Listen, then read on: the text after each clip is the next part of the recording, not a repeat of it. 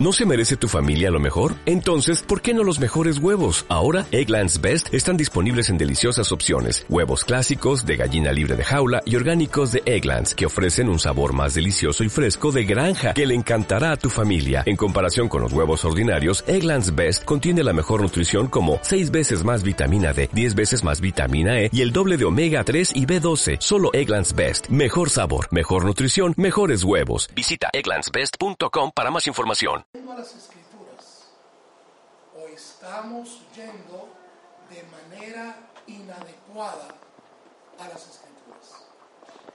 Hay por lo menos tres áreas en las que nosotros podemos evidenciar síntomas de esa teología equivocada, de esa teología no bíblica. Hay unos síntomas sociales, hay unos síntomas en los padres y hay unos síntomas en los hijos. Bien, la sociedad ve a la adolescencia asociada a la rebeldía. En general, adolescencia se asocia a rebeldía. Se le sugiere a los padres que no se extrañen si sus hijos son violentos o si sus hijos son groseros. Que no se extrañen si sus hijos les irrespetan, porque es que están en la edad de la adolescencia. Las conclusiones resultantes de los análisis, las enseñanzas que se nos dan, el humor que hay alrededor y el manejo que se hace en los medios de comunicación está enfocado en que la adolescencia es una edad eh, inmanejable. La legislación, hermanos, la legislación está enfocada en que nuestros estudiantes, nuestros jóvenes adolescentes son absolutamente inmanejables en Colombia ya se usa el concepto del libre desarrollo de la personalidad. En Colombia ya por ley, a partir de los 14 años, debe proveerse de medios anticonceptivos a las niñas. En Colombia, hermanos, si un padre cristiano es acusado por disciplinar con vara a su hijo, ese padre corre el riesgo de perder la patria potestad sobre su hijo. La ley se enfoca en que nuestros adolescentes son inmanejables, al punto de que el alcalde Petro y quizá los alcaldes anteriores han llegado a diseñar programas de control para muchachos que están en esa edad. Hace unos días veíamos, tal vez por la época de Navidad, veíamos ciertas normas que prohibían que muchachos de cierta edad estuvieran por la calle. Pues bien, los papás, no los muchachos, sino los papás de los muchachos encontrados violando la norma son requeridos y podrían ir a la cárcel. Está bien, está por irresponsables. Hasta bien está, pero lo que hay de fondo acá es que al muchacho no lo podemos manejar.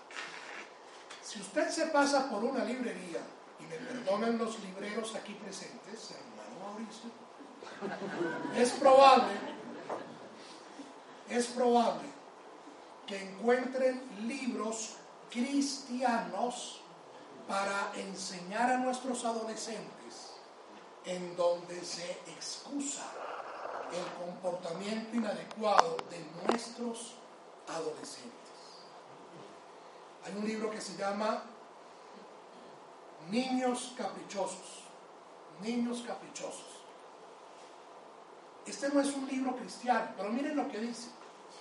Sus hijos pelean como si fueran miembros de tribus enemigas exigen todo un exasperante lloriqueo, exigen todo con un exasperante lloriqueo y estallan con frecuencia en incontrolables caprichos, conviven con adolescentes que desafían toda regla familiar, andan de mal talante y gruñen en vez de hablar, lo más probable es que sus hijos presenten trastornos de conducta. Ese no es un libro cristiano. Pero ahora les voy a presentar unos apartes de lo que dice una persona que dice ser cristiana y ha escrito otro, otro libro. Se llama Joyce Becker. La adolescencia es una batalla constante. En eso tiene razón en parte. Miraremos en qué. La batalla más importante, dice la señora Meyer, se peleará en tu mente. Pero desde hace seis mil años, Dios revelando su palabra dijo que es en el corazón. Y esta persona está diciendo que es en la mente síntomas sociales, pero también hay unos síntomas en los padres. La pregunta, hermanos, es, ¿por qué razón la sociedad actúa de esa manera? ¿Por qué razón la sociedad respalda ese comportamiento del ser humano en una etapa llamada adolescencia? ¿Por qué razón la sociedad está buscando soluciones en la psicología? ¿Por qué está buscando soluciones en la actitud mental positiva, que es lo que está haciendo la señora Meyer cuando dice que esa batalla es en la mente? Ahí detrás de eso hay actitud mental positiva. ¿Por qué razón la sociedad está buscando respuestas, soluciones en las mentes? Porque la perspectiva que estamos usando es una perspectiva equivocada. Pero los padres, usted y yo, hermano, no nos escapamos de eso. No nos escapamos de eso. Hay un ejemplo aquí en el libro de una pareja que asistió durante dos días a un seminario sobre temas bíblicos y cuando estaba finalizando el seminario, el autor del libro se los encuentra, papá y mamá muy temerosos, y les pregunta por qué tienen mal talante, por qué tienen mal, mala cara. Y ellos dicen que mientras han estado en el seminario han estado muy bien, muy contentos, han sido edificados, pero ahora que deben regresar a casa, se van a encontrar con su hijo, que es un adolescente y ellos no saben cómo manejar a su hijo. En poco tiempo, los papás, cuando vemos crecer a nuestros hijos, entre otras cosas, ¿dónde está mi hijo? Gracias.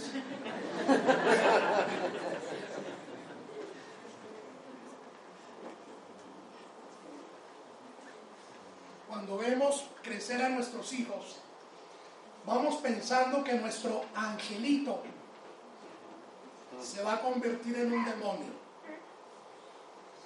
Aclaración, no es un angelito. No es un angelito. Si no se ha convertido, tampoco es un demonio. Pero si no se ha convertido, es hijo de Satanás. Así nos duela, hermanos. Así nos duela, es lo que dice la Biblia. Los papás comentamos unos con otros, hermanos. Mi hijo está creciendo, ¿qué voy a hacer? Mi hijo va llegando a la adolescencia, ¿qué voy a hacer? Asociado a ese temor, nosotros, usted y yo, muchas veces con nuestros hijos en edad adolescente, tenemos expresiones inadecuadas o les manipulamos de una manera sutil, forzosa, no acudiendo a su corazón, sino acudiendo, por ejemplo, a pactos. Si tú desayunas, te dejo jugar play. Los manipulamos de una manera sutil. Si eso no funciona, llegamos a darles, de acuerdo a nuestro nivel de enojo, ultimátums. Ultimátums. ¿Y qué piensa usted de los malos pensamientos y los malos sentimientos de su corazón cuando su hijo logra exasperar? Así estamos, hermanos. Hermanos, papás, hermanas, mamás, muchas veces nosotros aplicamos autojusticia y esa es una perspectiva equivocada. Muchas veces, lo digo por ustedes, no por mí, sabemos que nos hemos equivocado. Bueno, por mí también. Pero nos autojustificamos. Y no somos capaces de ir delante de nuestro hijo a decirle, pequé contra ti, perdóname. Pequé contra Dios te maltraté, perdona. La razón de eso, hermanos, es que también ustedes y yo probablemente tenemos una perspectiva equivocada. Además de eso, hermanos, muchas veces tenemos un espíritu no perdonador. ¿Cuántas veces usted y yo, hermano, hemos pecado contra nuestros hijos o ellos han pecado contra nosotros? Pero no les extendemos nuestro perdón. El orgullo y la vanagloria Y una más, hermanos, una más. ¿Cuántas veces, devuélvete un minuto, cuántas veces, deseando vivir una vida fácil, soltamos a nuestros hijos? A veces nos apretamos mucho. Otras, haga lo que quiera. Pero no interrumpa mi programa de televisión, no me traiga problemas. Eso se origina, hermanos, en que tenemos una perspectiva equivocada. Nos falta amor servicial nuestra fe es débil. Y muy seguramente, hermanos, estamos incapacitados para ver las urgentes necesidades de nuestros hijos. Vemos las de los demás. Corremos a servir a los demás. Pero cuando se trata de nuestros hijos, no hacemos lo que deberíamos hacer en el cumplimiento fiel y responsable y responsable de la, de la norma que Dios nos ha dado. Así que los maltratamos o somos irresponsables con ellos porque no estamos yendo a las escrituras o aún yendo a las escrituras, estamos dando una mala interpretación, como por ejemplo afirmar que la lucha será en la mente del hijo sin considerar su corazón. Sociedad, papá. Pero nuestros hijos también tienen una perspectiva equivocada. Nuestros hijos consideran, nada más, nuestros hijos consideran que ellos son así porque están creciendo. Papá, estoy creciendo. Papá, déjame crecer. Yo no me puedo controlar porque es que por mí están corriendo millones de hormonas furiosas y rebeldes. Quizá cuando yo crezca, saldré de esto. Es normal, no es así. Nuestros adolescentes creen que la edad en la que están viviendo los autoriza a hacer lo que se les ocurra, sin considerar las consecuencias de sus ocurrencias e irresponsabilidades. Nuestros adolescentes piensan que se pueden escudar en su edad para asumir compromisos o que no pueden asumir a esa edad o que simplemente ellos no van a poder cumplir. A veces tanto ellos como nosotros creemos, no, es que la niña, la niña está mal la niña está mal y ella ya sabe que cuando ella está mal, lo mejor es que nos pegue un grito y se encierre en su alcoba mientras le baja la incomodidad. No, no es normal, pero ellos creen que es normal. Nuestros adolescentes creen que es normal dar portazos, ser irascibles. Nuestros adolescentes creen que es normal desafiar la autoridad paterna. Quizá a veces están esperando lograr algo de fuerza, crecer un poco más, lograr algo de fuerza y algo de independencia económica para poder desobedecer y desafiar la autoridad de papá y mamá. Nuestros adolescentes creen que ellos están obligados a formar parte de un grupo y a comportarse con ese grupo, hermanos. Tuvimos un problema técnico, entonces lo que estamos viendo no es un PowerPoint, sino, un PDF. Pero por ejemplo, en el PowerPoint, en esta lámina, yo traía imágenes de grupos a los que se van asociando nuestros adolescentes. Entonces de repente usted se encuentra que un día su niña llegó con el pelo rojo porque ella necesita identificarse con el grupo punk al que se asoció hace seis meses y usted y yo no sabíamos. Otro día, nuestro hijo llega con botas de media caña, pantalones de camuflaje, rapada la cabeza y cadenas en sus eh, manos porque ese día fue admitido en el grupo neonazi que hay en su barrio. Están exagerando. ¿Qué va a pasar cuando nuestros adolescentes entren en la universidad?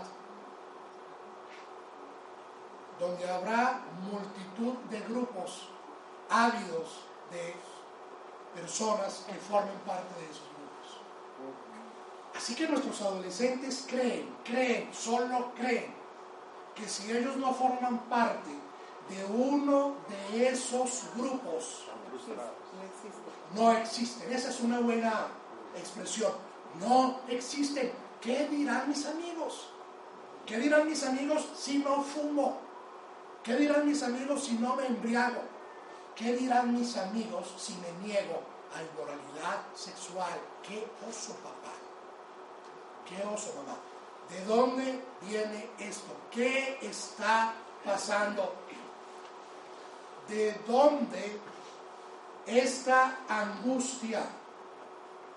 ¿De dónde estos pecados, hermanos? De que estamos derivando estas conclusiones de una teología avancemos, avancemos, de una teología equivocada, de una teología que no corresponde a las escrituras. Esta es una teología que niega la palabra de Dios. ¿Será, hermanos, que nuestro Creador, aquel que dijo, sea la luz y la luz fue hecha. No tiene el poder suficiente para conducir a un nuevo nacimiento, para dar nueva vida a nuestros adolescentes. Vayamos a Romanos, capítulo 3, versículos 10 al 18.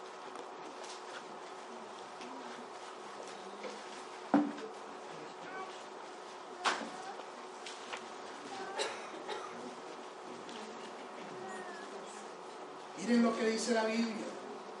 Y esto es parte de una teología correcta. Esta es una realidad. Lo que vamos a leer es una realidad. 3, 10 al 18. Como está escrito, no hay justo ni aun uno. No hay quien entienda, no hay quien busque a Dios. Todos se desviaron, aún se hicieron inútiles. No hay quien haga lo bueno, no hay ni siquiera uno. Sepulcro abierto es su garganta, con su lengua engañan, veneno de áspides hay debajo de sus labios. Su boca está llena de maldición y de amargura. Sus pies se apresuran en derramar sangre. Quebranto y desventura hay en sus caminos. Y no conocieron camino de paz. No hay temor de Dios delante de sus ojos. Y ahí, en esa descripción del carácter del, incrédulo, en esta descripción que está haciendo Pablo del carácter del impío, si su hijo y el mío no se han arrepentido de su pecado y no han acudido a Jesucristo como Señor y Salvador, su hijo y el mío está ahí. Está ahí. Puede decirlo. Pero si mi hijo no se ha arrepentido, le aplica sepulcro abierto en su garganta con su lengua engaña aunque nos duela porque los amamos. Hermana querida, si tu hijo no se ha arrepentido, sus pies se apresuran para derramar sangre. No conoce camino de paz. Vayamos a 2 Corintios 5, 17.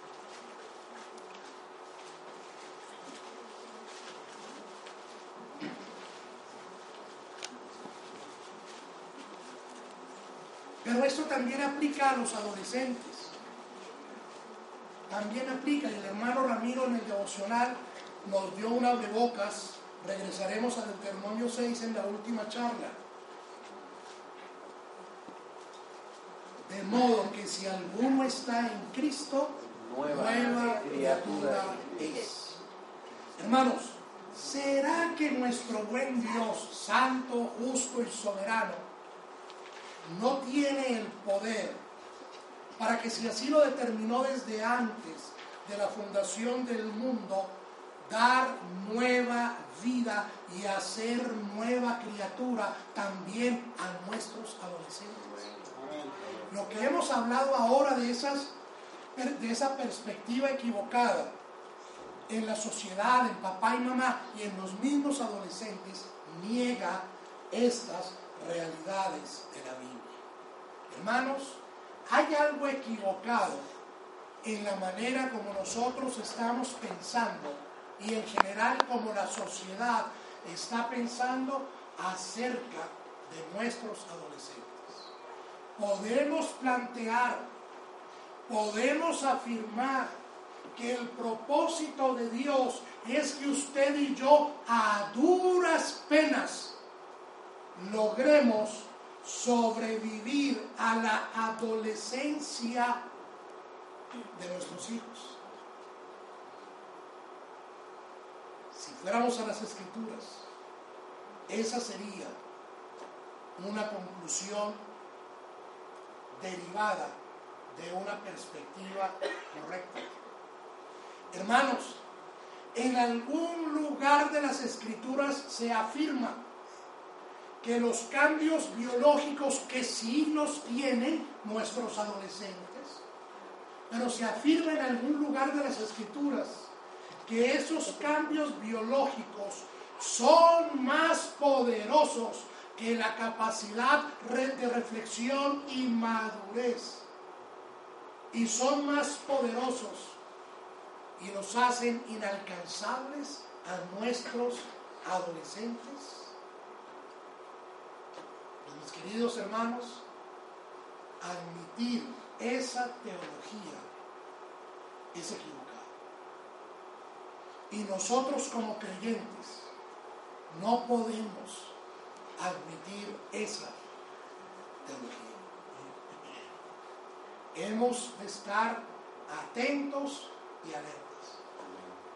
Porque si nosotros hacemos un, cuarto, una burbuja especial para allí tener a nuestros adolescentes y que el Evangelio no les toque, mis queridos hermanos, nuestra fe se estará debilitando. Es posible, hermanos, que la obra de Cristo en la cruz no pueda alcanzar a un adolescente. Vamos a invalidar la obra de nuestro Señor y Salvador Jesucristo, decretada desde antes de la fundación del mundo, anunciada a lo largo de centenares de profecías y cumplida en la encarnación. Vamos a negar esa obra afirmando que nuestros adolescentes no pueden ser alcanzados por el Evangelio? Vayamos a Hechos, capítulo 2, versículos 36 al 38.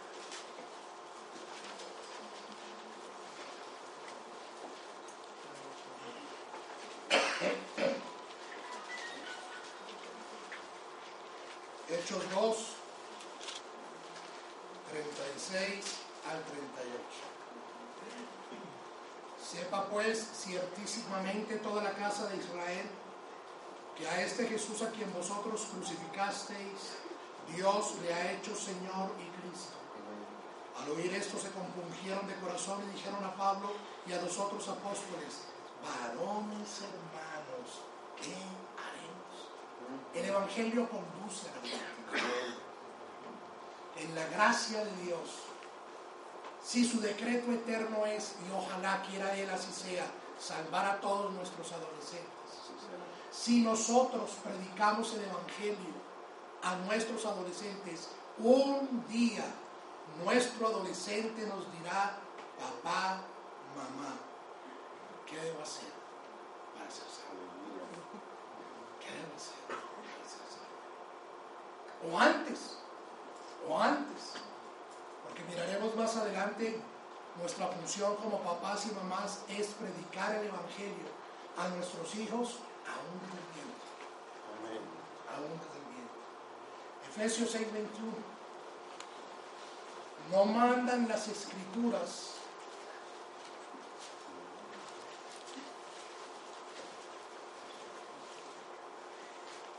no mandan las escrituras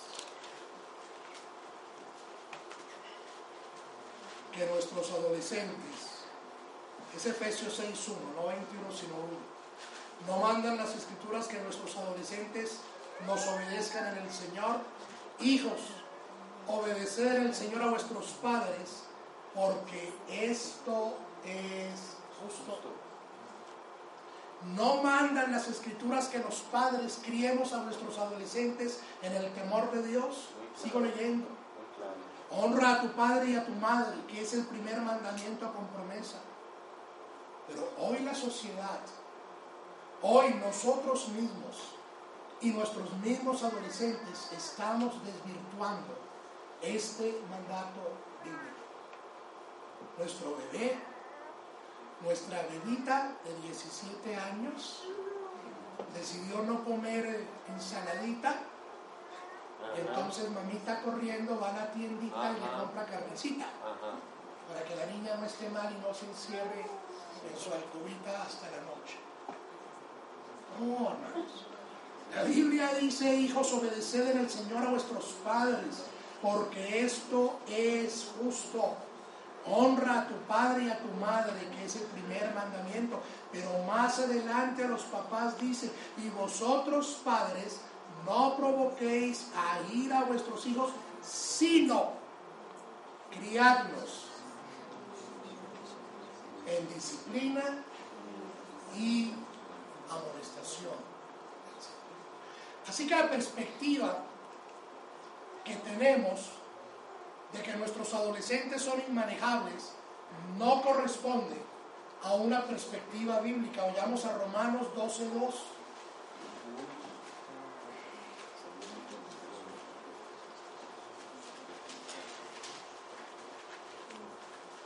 Así que hermanos, os ruego por las misericordias de Dios que presentéis vuestros cuerpos en sacrificio, sacrificio vivo, santo, agradable a Dios, que es vuestro culto racional. No os conforméis a este siglo. No permitas que este mundo, que las costumbres, los pensamientos, las creencias de este mundo te amolden como una plastilina. Eso dice, eso significa el término conformar. Hace relación a algo que adquiere la forma de aquello en lo cual está inmerso. Es como cuando usted y yo jugábamos, bueno, ustedes con plastilina, yo un poquito más atrás con greda, pero hacíamos, hacíamos eh, figuritas y la greda se dejaba manejar un corazoncito, un corazoncito, un dado, un dado, uno, dos, tres. Aquí está diciendo la Biblia, no os conforméis, no permitas que el mundo, con sus teorías que no son bíblicas acerca de la adolescencia, moldeen, den forma, den figura a tu manera de criar a tus adolescentes. ¿Por qué estamos, hermanos? ¿Cómo estamos? Porque estamos viviendo conforme a una teología Equivocado. equivocada. Tenemos que ir. Nos es urgentemente necesario, hermanos, ir a la teología.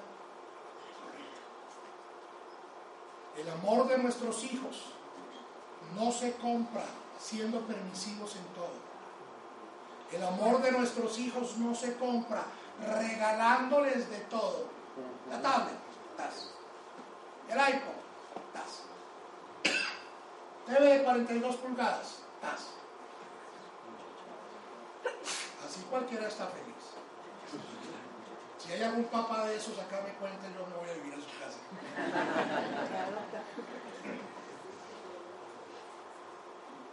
¿Qué sigue entonces, hermanos? Que revisemos brevemente cuál es la teología correcta. Una teología correcta nos llevará a unas relaciones correctas.